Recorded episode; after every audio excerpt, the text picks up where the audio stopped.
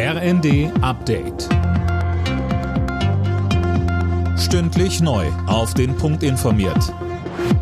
Ich bin Fabian Hoffmann. Guten Abend.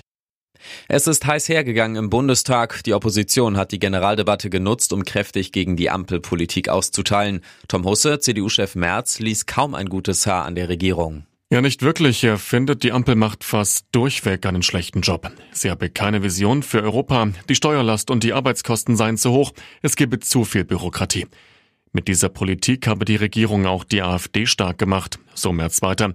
Kanzler Scholz ließ das nicht auf sich sitzen. Er warf Merz Populismus vor und bekräftigte, dass seine Regierung jetzt das nachholen müsste, was die Union während der Merkel-Ära nicht geschafft habe, etwa die Energiewende voranzutreiben.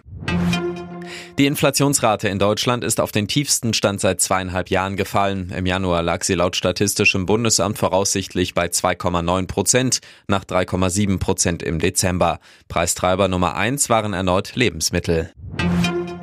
Die meisten Bundesländer wollen eine einheitliche Bezahlkarte für Asylbewerber einführen. Nach Angaben von Hessens Ministerpräsident Rhein haben sich 14 der 16 Länder auf ein gemeinsames Vorgehen geeinigt. Nur Bayern und Mecklenburg-Vorpommern wollen eigene Wege gehen.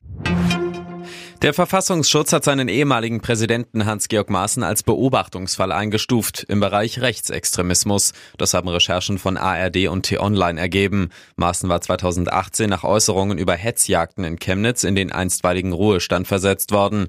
Die Beobachtung durch den Verfassungsschutz könnte jetzt dazu führen, dass ihm das entsprechende Ruhegehalt gestrichen wird. Ein neues Gesetz sieht ab April diese Möglichkeit vor, wenn Beamte als Verfassungsfeinde eingestuft werden. Im Viertelfinale des DFB-Pokals steht am Abend das nächste Zweitliga-Duell an. Dabei treffen die Hertha aus Berlin und der erste FC Kaiserslautern aufeinander. Anstoß 20.45 Uhr. Die weiteren Viertelfinalpartien steigen nächste Woche. Alle Nachrichten auf rnd.de